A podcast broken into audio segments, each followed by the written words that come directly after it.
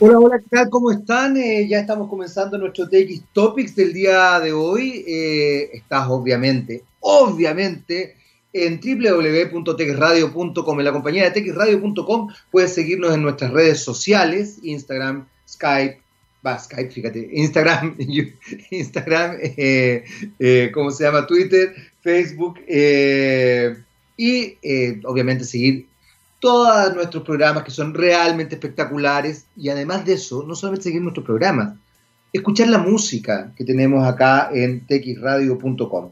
Soy Jaime Coloma, te doy la bienvenida y te cuento además que eh, la pandemia no ha terminado, que se viene un plebiscito ahora, este domingo, el 25 de octubre, que es importante que te cuides, es importante que vayas a votar, es importante que tomes en consideración tus preferencias, eh, es importante también que votes a conciencia, es importante que no anules el voto en el sentido de poner algún tipo de dibujo o algo así, a menos que tu intención sea concretamente anular el voto, que también es una postura obviamente política, lo mismo que dejar el voto en blanco.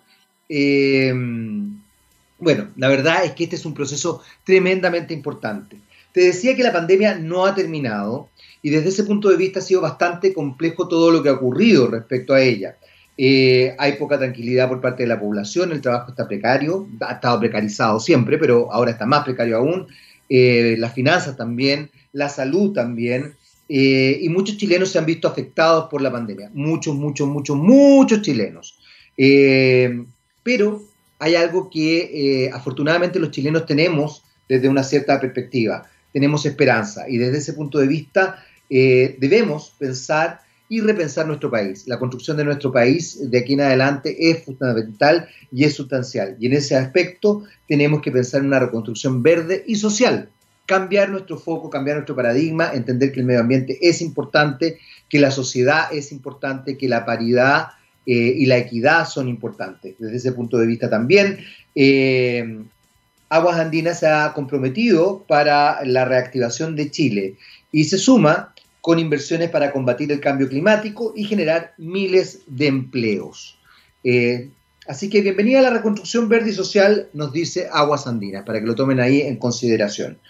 Eh, estoy impactado porque voy a, voy a incorporar un nuevo concepto. ¿ah? En general uno habla de fake news, pero eh, la fake news en español se dice paparruchada.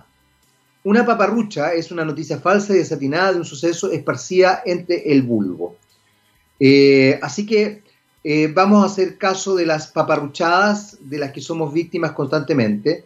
Y una de ellas es lo que ocurrió a propósito también del plebiscito eh, respecto a la lamentable quema de iglesias el fin de semana recién pasado al alero de la conmemoración del 18 de octubre.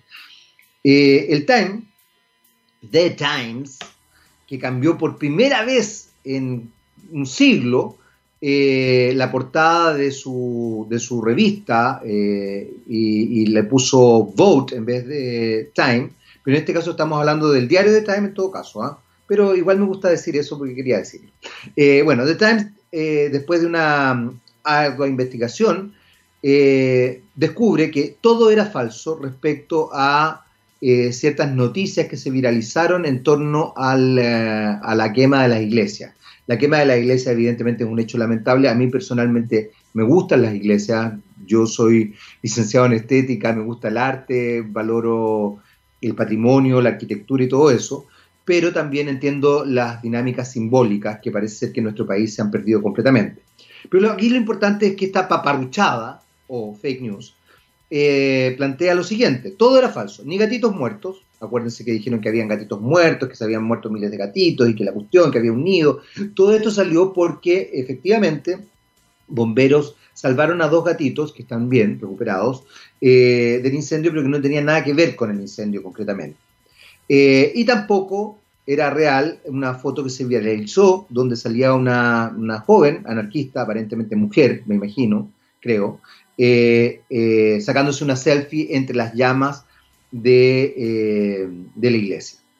y esto es bien importante porque justamente el día de ayer hubo el debate entre John Biden, Biden, como usted quiera decirlo, y Donald Trump. para la presidencia de Estados Unidos. Yo hace tiempo que no canto victoria respecto a ninguna cosa. en relación a Hillary Clinton y Donald Trump, Hillary Clinton ganó eh, por votación, por voto, por voto contado ganó las elecciones. Sin embargo, dada la configuración del sistema de votación en Estados Unidos, ganó Donald Trump finalmente y es presidente de Estados Unidos hasta el día de hoy. Eh, a mí no me gusta Trump, yo voy a ser muy honesto, no me gusta Trump. Y, desde ese punto de vista encuentro lamentable que Trump sea eh, presidente de un país que de alguna manera eh, abarca el resto de la región eh, y genera dinámicas sociales, culturales, económicas, etcétera, etcétera. Más allá de que creo que está en bastante y franca decadencia, pero sigue siendo un país muy, muy importante, sobre todo para Chile, que es parte del patio trasero de Estados Unidos. dicho esto, eh, y tomando en consideración las paparruchadas o las fake news, no hay que olvidar que Donald Trump sale presidente de, Estados Unidos justamente eh, en función de paparruchadas, de esparcir noticias falsas, de desarrollar ideas eh, mentirosas y las hace a través de redes sociales. La campaña de Trump fue una campaña fundamentalmente gestada en redes sociales. Lo que también nos pone en perspectiva de otra cosa importante que quizás a muchos de ustedes no, todavía no, han logrado percibir. Eh, si la televisión sigue, por ejemplo, o la prensa escrita sigue estableciéndose en el relato que tiene hasta el día de hoy, lo más probable es que sigamos viéndola tan agónica como la vemos hasta el día de hoy. Yo no creo que vaya a morir, pero va a ser un, eh, un eh, ¿cómo se dice? Un medio muerto caminando así como el hombre muerto caminando, eh, que, es lo que dicen de los eh, eh, condenados a pena de muerte, aquí sería un medio muerto caminando, que es lo que ya estamos viendo. hoy día veía, por ejemplo, vi, la verdad es que no vi mucho rato, pero vi algunos matinales y era francamente vergonzoso el nivel de los matinales. tratando de seguir potenciando esta idea errada y absolutamente desconectada de lo que está pasando con nuestro país. Eh, no es que los matinales tengan que hablar del plebiscito, no necesariamente, podrían hacerlo, sería bien interesante, pero hay miles de cosas que se pueden discutir vinculadas a la paridad de género, vinculadas a los escaños eh, para las primeras naciones, vinculadas a qué es lo que pasa con eh, los movimientos LGBTIQ, qué es lo que pasa justamente a raíz de la mención de aguas andinas, qué es lo que pasa con una economía verde, eh, hay muchas cosas tremendamente interesantes y la televisión prefiere hablar de sí misma. Y no de sí misma críticamente, sino que de sus rostros. Entonces nos enteramos que una periodista muy importante, que además a mí me parece muy respetable, fue Miss Chile como una gran noticia, o que eh, eh, algún animador está pololeando o no está pololeando, etcétera, etcétera, etcétera. O sea, seguimos con el mismo cuento de siempre. Ojo con las fake news, ojo con las paparruchadas, eh, incorporen el término, me gusta, la paparrucha, paparruchada. Yo creo que lo ocupaba mi abuelo, mi abuelo hablaba de paparruchada, pero nosotros no lo decimos.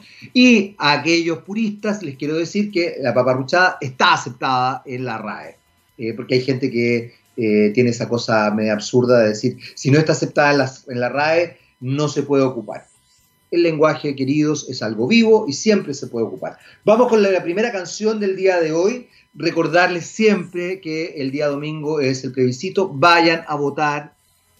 Eh, me da lo mismo la preferencia que ustedes tengan, de verdad me da lo mismo, la mía está clarísima y, yo creo que muchos de ustedes probablemente ya se han dado cuenta, no la voy a decir exclusivamente, no porque no quiera decirla públicamente, sino que porque no quiero que se entienda como que estoy haciéndole propaganda a alguna eh, opción, pero sí lo que hago es el llamado a votar. Es importante que voten, manifiéstense, no nos vaya a pasar algo eh, que no contábamos. Y vamos con nuestra primera canción del día de hoy, vamos con, ah, recordarles, hoy día es paritario, es paritario, mujeres, así que viene puras mujeres, The Cranberries y Free to Decide, libre para decidir muchachos.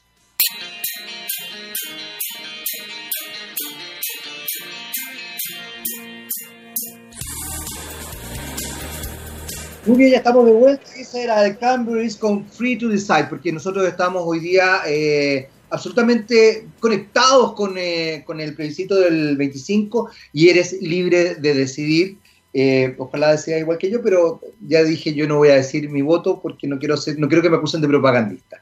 Pero sí eres libre de decir y por lo tanto es importante que vayas a votar este 25. Y ya está con nosotros nuestro invitado del día de hoy, don Pablo Delgado, CEO de IBI, y vamos a partir con lo obvio. Primero saludarte, Pablo, ¿cómo estás?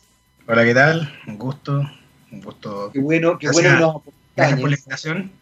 Al contrario, feliz de que, de que nos acompañe, feliz siempre de darle cabida y visibilidad a las distintas, eh, a ver, las distintas instancias que hay en el mundo de la tecnología y también de la innovación. Y en ese sentido quiero partir con algo bien básico, ¿qué es lo que es IBI? Para que nos vayamos entendiendo y vayamos metiéndonos ahí en, el terreno. bueno, gracias por el pase. Eh, en IBI somos una empresa de tecnología una empresa de tecnología chilena en la cual nosotros diseñamos y fabricamos soluciones. Somos especialistas en temas de iluminación, de automatización y de sensorización y ahí hemos tenido un largo camino y hoy día estamos ultra enfocados en lo que es el tema de la seguridad de ambiente, a través de la desinfección eh, con luz ultravioleta para los espacios, cualquiera sea el espacio, cualquiera sea la industria. De alguna forma, en ese sentido, Pablo, eh, cuando hablas de la desinfección de ambiente, eh, no puedo dejar de pensar en el COVID. Eh, no, puedo dejar de pensarlo, o sea, sobre todo además que eh, lamentablemente estamos viendo que la segunda ola en Europa es brutal y está siendo peor que la primera, que nosotros no hemos salido ni siquiera de la primera ola más allá de que nos quieran embolinar la perdiz con que estamos cada vez mejor, yo veo que las cifras no están variando tanto, ni de muertos ni de contagio. Entonces me imagino que esto también es algo re importante. ¿Sirve para el COVID esta luz ultravioleta? Sí, sirve, sirve y de hecho nosotros como empresa pasamos de hacer edificios inteligentes, que era básicamente controlar iluminación para tener la mejor performance de las personas, iluminación circadiana conectada con tus ciclos de sueño y demás. Y en un minuto, en un minuto en esta como depresión económica que, que se ve en la industria, nosotros dijimos, mira, ¿para qué somos buenos? Y en realidad para nosotros controlar un tubo de iluminación o un tubo germicida, un tubo de esta, que ocupa esta luz ultravioleta para eliminar el COVID, se nos hizo natural. ¿Y dónde, fue, dónde, dónde hicimos el gancho? En el hecho de que esta tecnología se usa hace 70 años para, para matar eh, bacterias, virus, hongos y otras cosas. Y que nosotros decidimos eh, meternos en el mundo porque si bien hay productos que se podían comprar por internet y todo eso, no eran seguros. Y esta luz en sí es peligrosa para el ser humano. Entonces dijimos, combinemos lo mejor que sabemos hacer. Vamos a ayudar a la gente a tener espacios limpios y vamos a hacerlo con tecnología hecha acá. Y ahí fue cuando nos juntamos con otra empresa, una empresa se llama Mindtech, que son nuestros partners de fabricación, y con ellos sacamos unos prototipos súper rápidos y unos productos que te podríamos decir que son altamente competitivos y muy buenos para el fin este de poder cortar la, la cadena de transmisión y contagio. A ver, me, asaltan dos preguntas, Pablo, que creo que son importantes de entender. Primero, que nos, que nos expliques, porque yo, yo tenía entendido también que la luz ultravioleta puede ser dañina para el ser humano, y tú lo acabas de mencionar. ¿Qué es lo que pasa desde ese punto de vista y cómo efectivamente podemos vincularnos con la luz ultravioleta sin que sea dañina o cómo se trabaja, cómo se desarrolla esta idea para que eh, efectivamente funcione? Porque por un lado el después de tener sanitizado un espacio, pero si me va a hacer daño, no sé, no sé, no sé qué es peor, si el remedio o la, o la enfermedad. Entonces creo que, creo que es importante que lo expliquemos bien, para que la gente lo nos entienda. Sí, ya verá. Ok, la luz ultravioleta tiene una componente de radiación, y esa radiación es la que elimina células. Entonces, dado que elimina células de virus, bacterias y hongos, también puede provocar problemas a la piel y puede provocar problemas a los ojos. ¿Qué es lo que hacemos nosotros? Nosotros hacemos, eh, hacemos productos de alta potencia que se ocupan en espacios donde no tienen que haber personas, son de alta potencia para que sean tiempos cortos y en caso de seguridad nosotros hacemos sensores de ocupación y movimiento donde en el fondo si tú ya te acercas a un radio donde podría eventualmente hacerte un muy muy muy leve daño, los equipos se cortan. ¿Cómo aprendemos a sobrevivir con esto? Es que nuestros equipos están pensados para que la funcionalidad sea en hacer eh, limpiezas periódicas. Y lo segundo, y que es súper importante también, de por qué ocupar esta tecnología y no la otra, es que hoy día la mayoría de, de las empresas, la mayoría de los espacios se, sanitizan con químicos. Y los químicos pueden asegurar que se sanitizan las superficies, pero no el aire. Esto al ser un tótem, imagínate una lámpara de metro ochenta, irradia hacia todos lados y efectivamente limpia lo que es el aire. Entonces hay lugares que son súper críticos que la gente debería tomar en consideración para sanitizar varias veces al día, que son los lugares donde no ocupan la mascarilla. Por ejemplo, un baño. ¿Te vas a lavar los dientes después, después del almuerzo? Te sacáis la mascarilla. O vaya al baño hacer cualquier cosa, te sacáis la mascarilla. La gente que trabaja en faena, se van a duchar, se saca la mascarilla. Vas a un comedor, te sacan la mascarilla. Entonces es súper importante para nosotros el, atacar ese punto, además de los, de los otros que ya habían dicho, y con este nivel de seguridad. Oye, es que me, parece súper súper interesante y además tienes toda la razón porque hay un elemento que es muy gravitante hoy día y es que efectivamente se ha comprobado que el COVID está en el aire, por eso también se sugiere siempre que si usted alguna vez sale, eh, yo personalmente soy de la idea de que todavía nos cuidemos, pero bueno, en este llamado por, reactivar la economía, si usted sale, por ejemplo, a, a, un lugar, nunca vaya a lugares cerrados, eso, eso es básico, o sea, si usted va a tomarse un café, tómeselo en la terraza, siempre es mejor porque el famoso efecto spray hoy día en relación al virus hay que tomarlo en consideración. Así que me parece muy relevante lo que estás diciendo. La otra pregunta que te tenía es muy doméstica. ¿Qué pasa con las casas? ¿Qué pasa con las casas y la luz ultravioleta? ¿Ustedes han pensado, por ejemplo, en, soluciones justamente para las casas? Porque dentro de esta posibilidad se han abierto eh, la, la, idea de que nos podamos visitar. Obviamente en, espacios reducidos, pero de repente uno quiere ir a ver a los papás. En, mi caso, mis papás son gente mayor, de casi 80 años, eh, o los que tienen abuelos. Yo, mi abuela está viva, tiene 100 años, y me, gustaría ir a verla, por ejemplo, pero tú comprenderás que no, no me atrevo. Eh, entonces, ¿qué pasa en el ámbito doméstico? ¿Serviría algo? ¿Hay alguna solución? ¿La han pensado? ¿Ya la tienen? Eh, porque es que me parece súper bueno, fíjate. Además que antes si de repente una luz ultravioleta, no sé, termina con las arañas, que a la gente en general no le gusta. Pobrecitas arañas que están mal, eh, tienen mala fama, mala, prensa, pero... Pésima prensa. Pésima prensa, sí. Ya, mira, existen, existen varias cosas. Lo primero, artefactos como para el, para el ámbito del hogar, con luz ultravioleta existen. ¿ya? Y, son Google en ese, en ese sentido existe una, gama no menor de estos espacios. Como que existen, por ejemplo, unos ventiladores que efectivamente van recirculando aire y lo van pasando a través de tubos grandes y van desinfectando el aire. Es tecnología ultravioleta. Y ahí lo que, lo que yo le recomendaría a la gente es que tenga mucho cuidado. ¿ya? Y, me voy a desviar un poquitito, porque lo, principal, lo principal de la desinfección con luz ultravioleta es no generar ozono.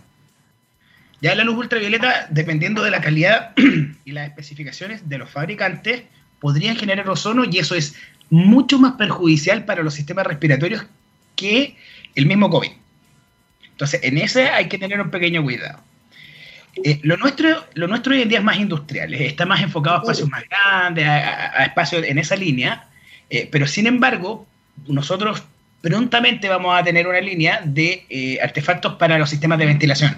Por ejemplo, aires acondicionados, eh, aire acondicionado, ventilación y calefacción. Y ahí esto es súper relevante también porque ese tiene una, un beneficio de doble entrada. Primero, desinfecta. Lo segundo es que en cualquier tipo de equipo de ventilación se producen, se, se va juntando sociedad, se van juntando bacterias y forman colonias.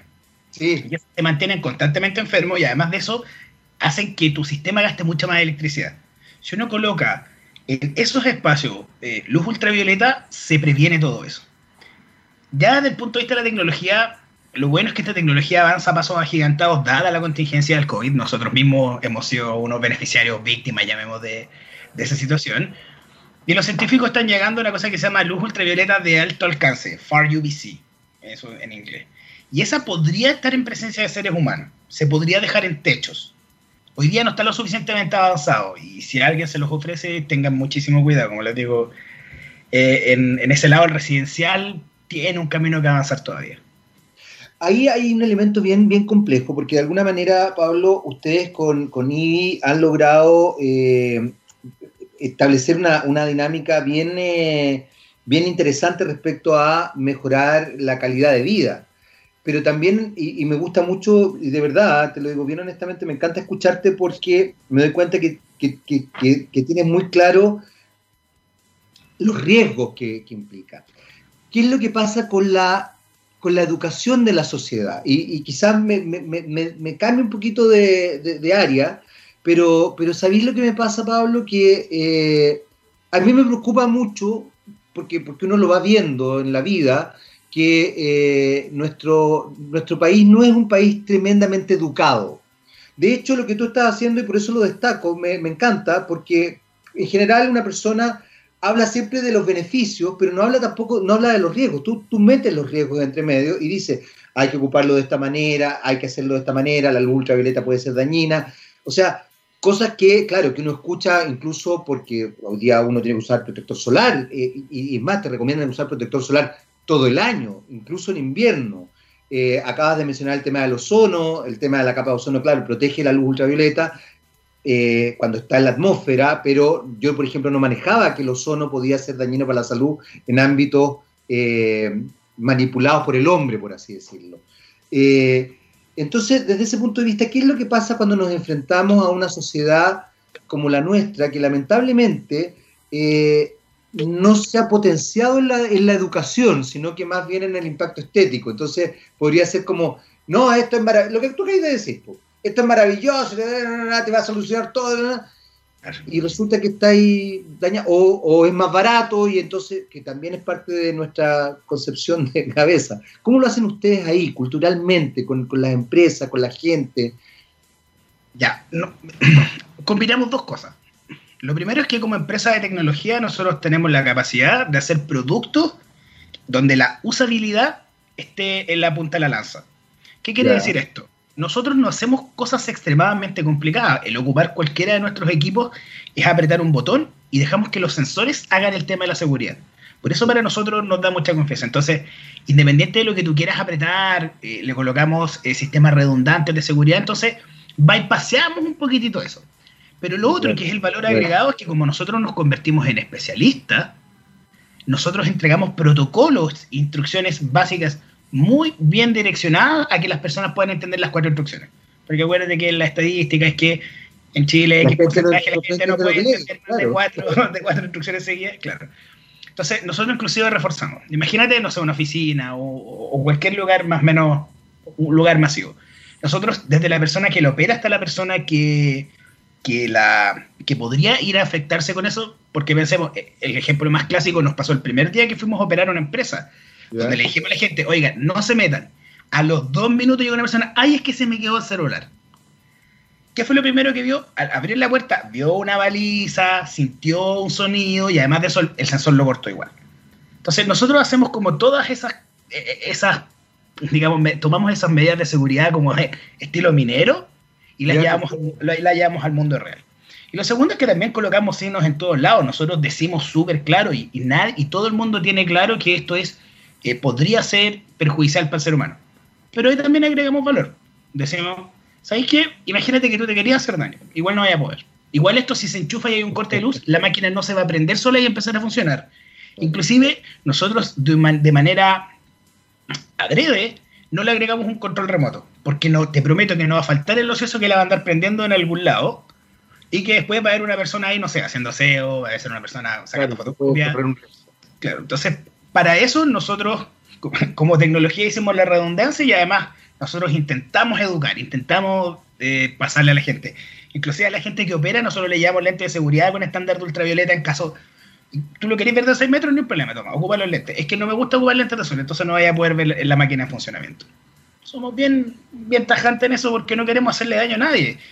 Y, agradezco que hayáis tomado el, el ángulo ese de que, de que en realidad nosotros queremos que la gente se beneficie con nuestro producto. Bajo ningún concepto nos gustaría decir, mira, somos, somos un unicornio, vendimos mil millones de algo y cuánta gente te echaste, da lo mismo.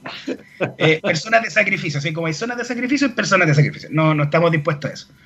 Entonces, hay cosas, hay capas de seguridad que le podemos meter y que la gente no se da cuenta y es lo bonito de la tecnología.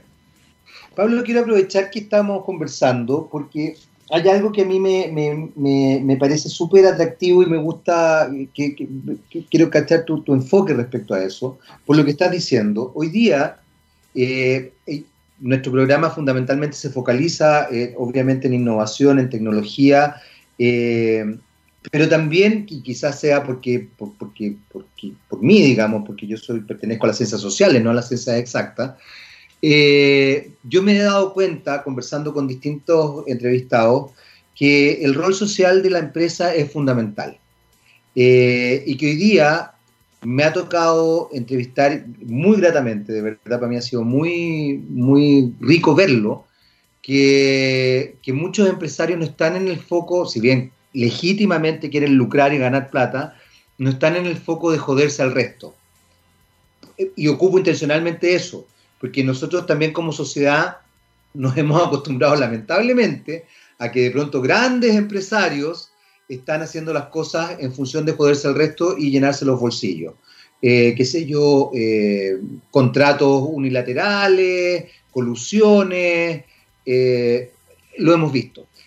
lucrar negativamente, porque yo creo que el lucro está, está desprestigiado como concepto, pero lucrar negativamente con ciertas cosas que no se debería lucrar, ejemplo, salud, educación, etcétera, etcétera. Eh, ¿Cómo ves tú eso, el rol social del empresario hoy día? Por lo que, por lo que me estás diciendo, además me, me encantó el ejemplo que pusiste, que, que, es real, digamos, de esta persona, ay, se me quedó el celular, que es justamente a lo que nos estamos enfrentando constantemente, desde, el, desde el no pesco esto porque, por favor, sabéis que podía estar 10 minutos sin el celular. No, no puedo, chuta. como, como, como, que graficaste una situación social muy fuerte. Por eso quería saber cómo lo ves tú hoy día el rol de los empresarios también, sobre todo entendiendo cómo está funcionando hoy día eh, nuestra sociedad con el COVID, bueno, con el plebiscito que se viene, que yo lo he dicho, lo dije al principio del programa, eh, con los cambios que se pueden desarrollar, más allá incluso de la opción que salga ganadora, digamos. O sea, sí o sí va a haber un cambio radical socialmente. ¿Cómo lo ves tú como empresario en esta situación, también entendiendo los nuevos cambios tecnológicos que se están gestando y que tú estás metido en eso, además?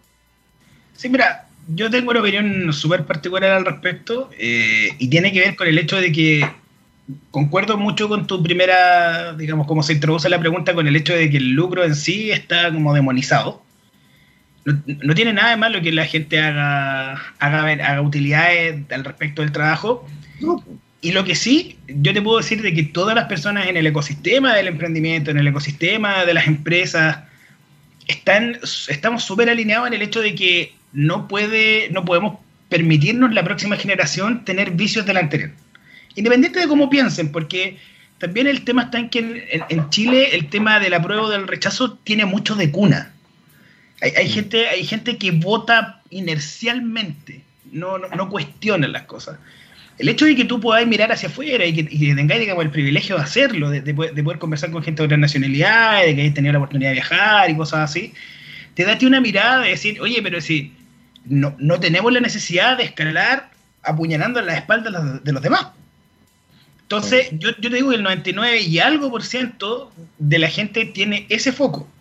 Ahora, la gente de la vieja escuela por una razón de, un, de una de un estatus que ya, ya lograron y, que muchos de ellos lo lograron a pulso, esfuerzo, en, condiciones adversas también, igual que, toda la generación que venimos detrás.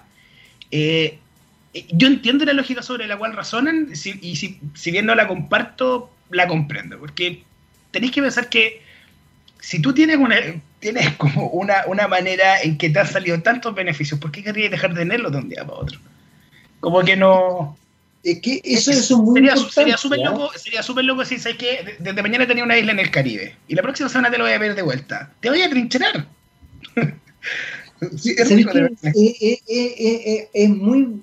Es qué buen punto el que estáis tocando, porque tengo la sensación, y yo creo que en ese sentido eh, tu generación y, los nuevos empresarios están teniendo una, una perspectiva distinta, porque primero tengo la sensación, y, quizás nos, vayamos un poquito del tema, pero de que, de que la sociedad actual o el modelo actual es, muy, es muy caníbal, por un lado, eh, y, es muy individualista. Entonces, por ejemplo, el otro día yo conversaba con alguien y me decía, pero, ah, o sea, tú estás dispuesto a dar el, no sé, el 40% de tus impuestos.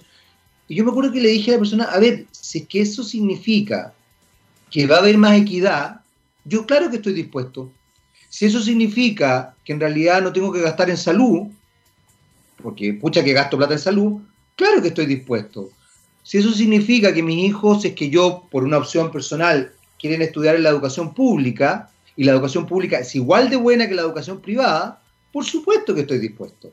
Si eso significa que yo igual me puedo comprar una casa que quiero, porque, ojos, para quienes nos, escuchan, los países escandinavos, por ejemplo, que dan el 40, 50, incluso el 60% de sus ganancias en impuestos, también hay gente millonaria. No crean que son todos iguales, no, hay gente millonaria. Eh, lo que pasa es que obviamente hay, hay impuestos diferenciados, hay, miles de, otras dinámicas. Pero esa, esa mentalidad, Pablo, no existe. Y, y, lo que yo me he ido dando cuenta es que los empresarios jóvenes eh, y quizás en algunos empresarios viejos también, pero que tienen quizás otra cabeza, que es maravilloso, me parece excelente, eh, han logrado ver eso. Han logrado justamente ver eso que tú estás mencionando ahora. O sea, que de, decir como, ¿sabéis que? No, yo quiero ganar plata, obvio, y ojalá vivir la raja, pero, pero, pero no quiero joderme al resto. Claro. Eh, o no eh, quiero aprovechar, no sé si joderme muy, quizás puede ser muy feo. No quiero pensar que los otros empresarios están tratando. Bueno, hay algunos que se, han tratado de joder al resto, lamentablemente ya salió hasta legal, o sea, salió públicamente el tema. Pero, pero no quiero pensar que todos quieren, porque de hecho también han habido ahora empresarios grandes que han mostrado que han mantenido a su gente, que estoy pensando incluso, y le voy a, después le mandaremos la factura, pero estoy pensando, por ejemplo, en Casa Idea, que ha salido súper bien. Eh, evaluado este último tiempo, por ejemplo, y es una empresa antigua con un, con un dueño, es una empresa familiar con un dueño grande, un gallo de más de 55 años. Claro, mira, ahí, hay una combinación de cosas, pero, pero digamos, las empresas nuevas tienen esto de, de como imitar los modelos un poco de afuera, porque en realidad a nosotros nos cortaron las alas cuando chicos, siempre diciendo que si tú miras a, alguien que hacía bien y lo hacía igual, era copiar, y eso estaba penalizado. ¿Cachai? Nosotros, si ahora, si ahora miramos para el lado y vemos que alguien lo está haciendo bien y lo copiamos, es una tremenda buena idea, o sea, porque disminuís mucho la manera en que tu, tu probabilidad de falla. Ahora, si bien eso es verdad, yo debo decir de esta vereda que los empresarios antiguos igual están cambiando su mirada y las empresas súper tradicionales. Y te digo porque uno como emprendedor siempre busca la, manera más fácil de, viabilizar tu empresa en, esta, en épocas como la, como la que estamos viviendo ahora y en el emprendimiento siempre. Porque pregúntale a cualquiera, a cualquiera de tus entrevistados, de los antiguos, de los nuevos y los por venir, en que ¿cuál es el mejor momento? Ninguno. Siempre lo va a pasar mal lo voy a pasar mal entre comillas, porque al final vaya a aprender una cantidad infinita de cosas. Pero lo que sí concordamos también es que los empresarios antiguos y las empresas que habían antes, que los que tú te podías apalancar, por ejemplo, un contratito, ya pongamos, sigamos con el mismo ejemplo de Casa Idea y tenemos dos facturas en vez de una. eh, eh, siguiendo con el ejemplo de Casa Idea, si yo le pregunto a la gerencia, yo comparo a la gerencia de Casa Ideas hace 20 años o hace 15 años y le digo, oye, hay un emprendimiento tecnológico, hay un emprendimiento chileno que quiere entrar, te decían ni una posibilidad. O sea, ¿cuál, ¿en cuántos países está y por qué no eres gringo? Y ahora no, ahora no, hay empresas, por ejemplo, una de las cosas buenas que nosotros hacemos, como te decía con mi, con mi partner en Mindtech, es que nosotros fabricamos local. No, hacemos esa pasada de traer de China y vender, que, también es súper que, también es súper válido, no, no, no critico a ninguno que lo haga, pero pero nosotros decidimos fabricar local. Y, fabricar local, cuando la gente piensa que tú te vayas a convertir más o menos en el Capitán Planeta, en el Capitán Chile, pongamos, estáis para hacer eso, en realidad tú decís, no, es parte de mi propuesta. Yo entrego máquinas en 15 días y te doy soporte de 9 a 6 sin problema de franja horaria. Mis repuestos están acá, los, fabrica, los fabricamos aquí en Quinta del Coco, al lado de San Fernando, ¿cachai? vamos a tener nuestra planta en Quilicura, en Buenaventura. ¿Cuánto demoráis? 20 minutos. Entonces, lo que la gente ve así como, como súper atributo, en, realidad nosotros lo estamos transmitiendo bien y las empresas grandes también eh, están abriendo las puertas. Existen aceleradores, existen incubadoras, nosotros somos parte de una, llamada Innova 360, mandamos saludos también ahí, que estén que son súper buenas y que, y que lo que nosotros, lo que nos ayudan a nosotros es tocar la puerta correcta y día ya no te reciben, tú no vais, no vais dispuesto a que digan, ya, te voy a pagar en 180 días y me tenéis que regalar 5 palos en... No, te tratan como un proveedor más y te dicen que bueno, te voy a echar a competir con este. ¡Oye, qué buena onda! Gracias. La cultura está cambiando, la cultura está mutando. Chile cambió. Hay gente que no se ha dado cuenta que Chile cambió, que también es otra cosa. sí, pues, es que estaba pensando en eso, Pablo, porque hay una suerte de desconexión importante con lo que tú estás diciendo respecto a, cómo, cómo, cómo, se está cambiando la cultura incluso empresarial. Por otro lado, tú mencionabas el tema de la, de la hoy día de, de, una visión que incluso es muy loco, ¿ah? porque incluso, por un lado, la discusión, por ejemplo, política, a propósito de algo que dijiste tú hace un rato respecto al plebiscito, eh, todavía está polarizada. Y no se dan cuenta que la política hoy día está focalizada en dinámicas medioambientales, en paridad de género, en eh, problemáticas con las primeras naciones. Eh, los, los intereses políticos hoy día están establecidos en otras áreas, eh, que, que, además cambian justamente lo cultural. Como que todavía se está, se está, se está discutiendo bueno, quizás se está discutiendo porque tampoco se ha discutido tanto, pero todavía estamos en, si eres, si fuiste pro dictadura o no fuiste pro dictadura, digamos. Es como, como que todavía está en eso. Cuando tú de repente decís, a ver, ¿sabéis qué? Ya estamos más preocupados justamente en lo que hace IBI. Eh, el medio ambiente, el COVID, eh, las economías verdes, eh, no sé, la paridad de género, que, lamentablemente por el COVID ha retrocedido en casi en 10 años qué sé yo, ciertas dinámicas ético-morales, eh, qué pasa con las primeras naciones, qué es lo que pasa con, la territorialidad. O sea, de verdad como que la discusión política está en otras áreas eh, importantes, digamos, y que tiene que ver con la economía también. Ahora, en ese sentido, eh, Pablo, por ejemplo, ustedes, la innovación, el estar en, esta, en, esta, en, esta, en estas carreras, ustedes están haciendo algo que es muy potente, que es generar industria. Eh, Chile después del golpe de Estado, porque antes del golpe de Estado en Chile, quizás la gente no lo sabe, pero en Chile se hacían incluso automóviles, en Arica. La Citroën hacía, la famosa Citroneta o la furgoneta, ya no me acuerdo cómo se llamaba, se hacía. Eh, y, no solamente en, el periodo de Allende, en el periodo de Frei Montalva también y en el periodo de Alessandri también. O sea, la industria estaba potenciándose en Chile. Chile era un país que se estaba industrializando. Eh, después del golpe y con la dictadura cívico-militar, Chile se desindustrializó y fundamentalmente lo que se potenció fue la extracción. Ustedes hoy día están dando, comillas, creo yo, un golpe a la cátedra al industrializar de nuevo. ¿Es difícil eso? Sobre todo desde el punto de vista del costo industrializar Chile? Sumamente difícil. Pero. Sumamente difícil, pero te puedo decir de que nosotros aterrizamos, y puede ser en nuestro caso muy es bien particular. Em, lo importante de que existe innovación es que existe reinvención. A ver, explícate, explica bien eso. Eh, yo lo entiendo, pero creo que sí. Mira, te voy a contar un caso muy particular. Nosotros, como te digo, hacíamos edificios inteligentes, temas de iluminación y todo eso. Y desde, abril hasta julio cerramos la fábrica de todo lo que hacíamos y, tratamos de hacer ventiladores mecánicos. Para ayudar y encontrar un nicho, porque en realidad el equipo que tenemos es, tremendo, digo, trabajamos con unos genios. Entonces, ellos, esos inventores que nosotros tenemos, diseñamos un, un ventilador mecánico y llegamos a, una, a un producto muy grande. Y en esa carrera nos encontramos con varias empresas y nos encontramos con varias, eh, varias iniciativas que querían fabricar. ¿Y sabes de, qué nos dimos, de nos dimos cuenta? Que hubo una, una característica en particular. Primero no competíamos, básicamente era tratemos de todos sacar el mejor producto para que si quedamos sin ventiladores no muera gente. Y las conversaciones se dieron en un ambiente mucho menos hostil y esto permitió que nosotros al, conversar por ejemplo, nosotros estábamos ocupando una, una compañía de corte láser para fabricar la de corte láser para fabricar, digamos, las máquinas. Otros estaban ocupando lo que antiguamente era una zapatería y estaban ocupando los mismos equipos. Otros estaban ocupando una metal mecánica que estaba quebrada. Ya. ¿Qué es lo que pasa con esto? Cuando tú tenías esta época de crisis, tú tenés que echarle mano a lo que, a lo que puedes. Y en ese caso, que la industria de la manufactura está bastante deprimida hasta que tú te das cuenta de que esta ola de innovación puede ir a salvarlo y los puede refundar completamente. Por ejemplo, nosotros tenemos, y, el arte de la innovación al respecto de la manufactura no tiene idea, porque claro, yo puedo decir, mira, podemos hacer campaña digital y nos podemos posicionar aquí, y estos son los, los 10 mandamientos de Silicon Valley, pero a mí me, si me preguntáis, ¿cómo, se, ¿cómo puedo soldar al arco? Y digo, me muero, si no sé cambiar una ampolleta bien, tengo que ver un video en YouTube para cambiar una ampolleta.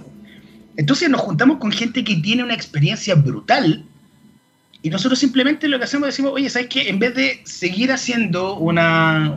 en el torno, de, seguir haciendo figuritas para vender tarro, hagamos tótem de desinfección. Para ellos la cosa es lo mismo. Simplemente nosotros le metimos el componente que es una pantalla, inteligencia, tecnología sensorización y listo. Entonces, la, manufactura es difícil porque hoy día no hay como no, hay como un empate donde uno puede encontrar buenos, buenos proveedores, pero si tú lo ahí, se, se suaviza bastante la cosa.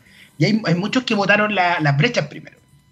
Está inclusive, por tú, las segundas generaciones, o terceras generaciones en algunos casos, de empresas que, que efectivamente manufacturan, lo ven. Y te buscan. Y te buscan y te dicen, oye, ¿y, si hacemos algo? Ese hacemos algo es lo que va a permitir a esto, a esto eh, cerrar un poco el ciclo.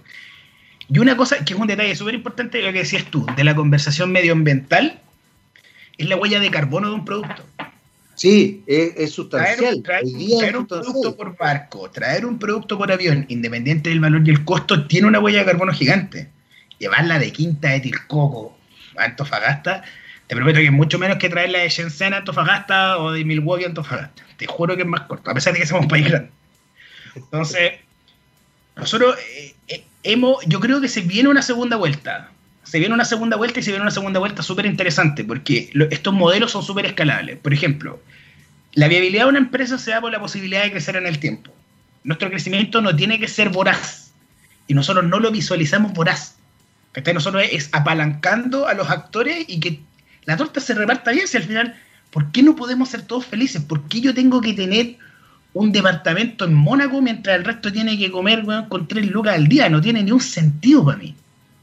¿Ya? Pero esa, esa mentalidad es la, que, es la que yo te decía hace un rato que yo creo que lo tiene justamente tu generación. No lo tienen otras personas. O sea, tú todavía escuchas, y a mí me pasa, yo soy bastante mayor que tú, pues, Pablo, y me pasa que de repente escucho gente eh, de mi generación diciendo, ¿por qué tengo yo que dejar mi departamento en Mónaco si es que, a ver, voy a decir una cuestión que quizás mucha gente me odie, pero este discurso del quieren todo gratis, a mí me parece ridículo, porque, porque nadie quiere todo gratis. O sea, es más, la gente que, justamente come con tres lucas es la gente que se levanta a las 5 de la mañana y que está cruzando Santiago para, para sacarse la cresta como obreros, como eh, trabajadoras de casa particular, como vendedores también de pronto en retail, etcétera, etcétera, etcétera, etcétera, que viven endeudados, que, o sea, una de las cosas que a mí me ha sorprendido es que, y que lo aprendí gracias a este programa, por ejemplo, que las pymes, pequeña y mediana empresa, son las que sostienen la economía de este país.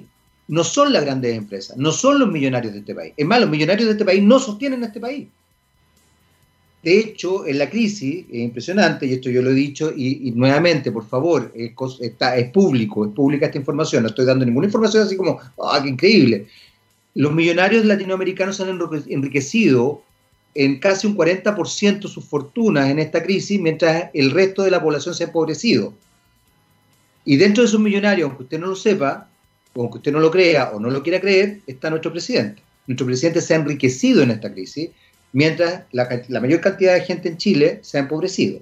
Entonces, es complejo y tiene que ver con lo que tú estás diciendo. Y esa mentalidad es muy potente, pues Pablo, porque esa mentalidad es un cambio radical de paradigma que como te decía hace un rato, yo no lo veo, yo lo veo en otras generaciones, no en la mía. En la mía yo todavía escucho esto de, ¿y por qué voy a dejar de tener en la casa en Mónaco? ¿Cachai? Es que, es que, es que no, quiero dejar de, de, subrayarlo porque me parece que es muy, primero lo destaco positivamente y segundo de verdad es muy potente. Sí, pues, eh, ponle tú, yo hay muchas empresas acá en Chile, las más grandes tienen unas políticas brutales y las cuales ojalá todos pudiéramos seguir. Pues, los, ejemplos, los Fintual, los Notco, los, sí. los de Simple Root, que está ahí, hay un montón de empresas que, lo están haciendo absolutamente bien y que las políticas que tienen internamente son, son brutales, son tremendas.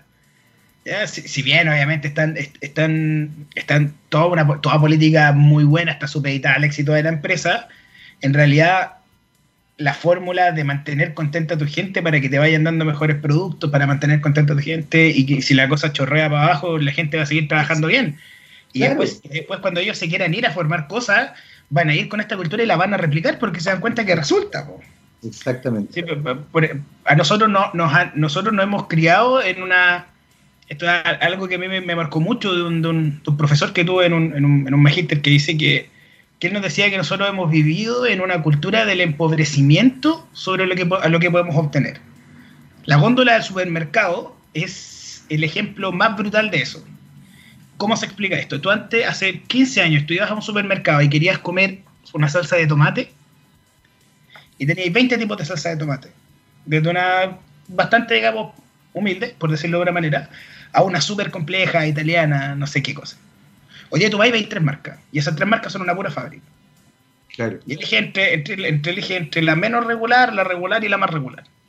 Y, y te hacen una cosa de precio. Entonces, hemos perdido esa capacidad de generar cosas asombrosas con gente local para poder rendir un mercado. Sí, está bien.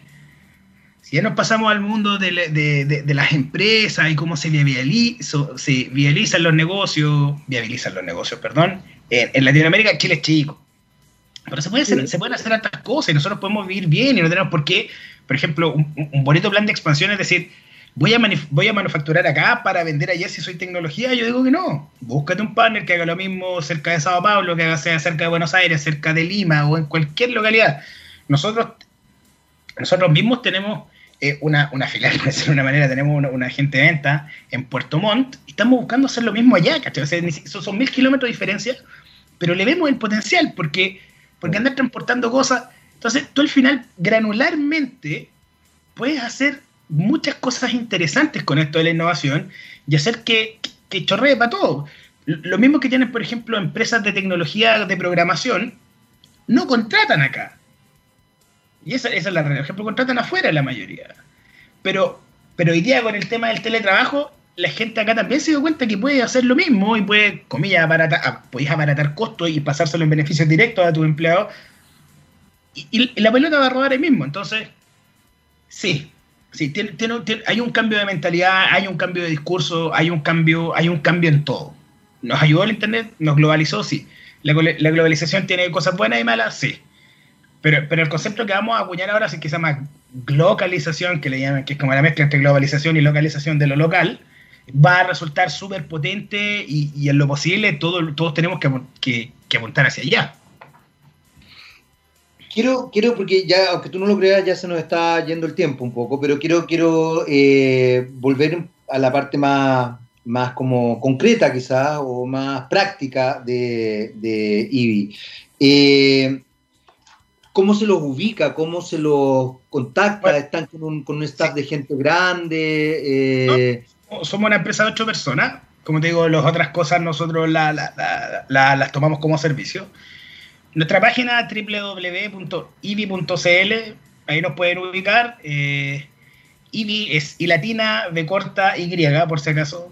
Dijimos, vamos a hacer algo simple para que la gente lo pueda entender. Era un poco más difícil de lo que nosotros creíamos. Eh, si manda... Sí, perdona que me quede ahí, pero es cierto, de hecho te pregunté antes, bueno, pero ¿cómo se pronuncia? Porque uno pensará Ivy. Claro, los, que vieron, los, que vieron, la película de Batman, esa Batman y Robin antes, y era Poison Ivy, quedaron con el Ivy, nos dicen Ivy en algunos lados, Ivy en otros. Antes nos llamábamos Nulight, más complicado todavía, que el H va antes que la T, que la T viene antes que el H. No, ahora por último nos lo cortamos. Pero pues ya saben, ¿ah? I latina, B corta o B baja, como usted quiere decirle, Y. Claro. así, eso no va.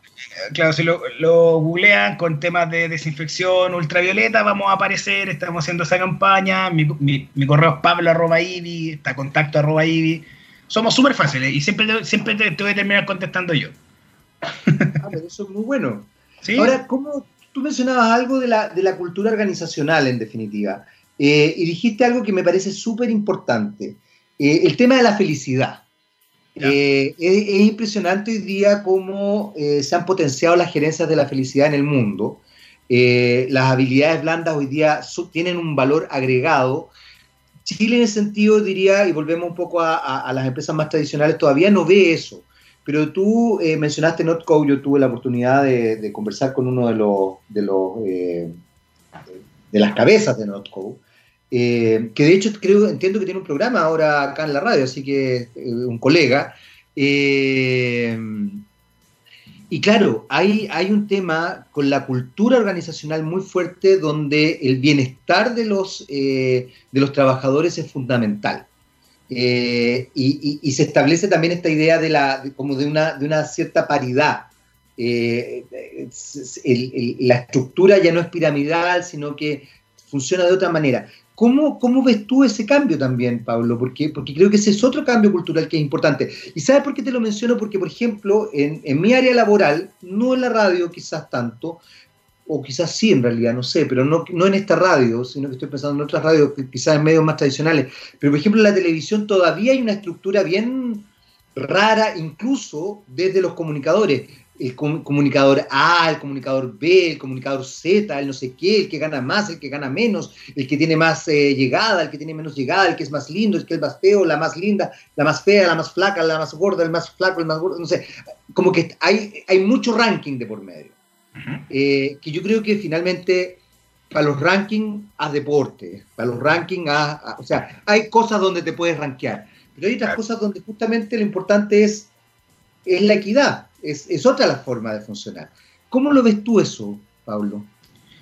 Yo veo que es sumamente natural el cambio que estamos dando, que, bueno, mi, mi experiencia laboral personal, yo estuve en una empresa ultra tradicional, es una aerolínea grande que tiene algo que ver con Brasil para no, para no ir en la personal y, tiene que ver con el presidente de la República también, por si alguien no lo conectó.